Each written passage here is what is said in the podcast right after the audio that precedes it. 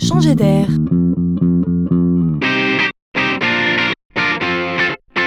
C'est la chronique de Laurent Collen. La notion d'égalité est affichée sur nos frontons. Elle est incarnée. Quand elle manque, quand elle est bafouée, l'insurrection menace. Plus l'égalité est grande, disait Tocqueville, plus le désir de l'égalité devient insatiable. La quête est donc réelle. Dans l'univers de la consommation, on a de la même manière toujours cherché à réduire les prix pour tous, à démocratiser. Il y avait là un mouvement général. Mais ça, c'était avant.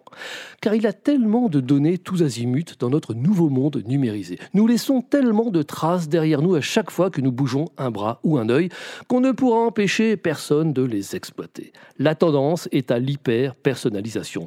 Nous entrons bel et bien dans le monde de la tarification dynamique. Entendez que le prix ne sera plus le même pour tous. Ce sera chacun son prix. Un nouveau champ s'ouvre et tous les critères sont bons. On fixera les prix selon votre âge, votre statut, votre consommation, votre capacité à parrainer, à promouvoir et pourquoi pas également selon la météo. Chez Accor, on a testé les prix mouillés. Plus il pleut chez vous, plus les offres pour partir en week-end seront attrayantes. En distribution, on découvre un système d'étiquetage capable de faire varier automatiquement les prix des produits frais selon le temps qui passe et donc les dates de péremption. On est ici dans l'anti-gaspi. C'est bien, mais pourquoi ne pas faire varier les prix selon le jour ou l'heure?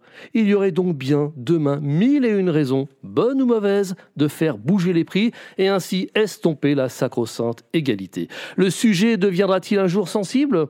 À suivre.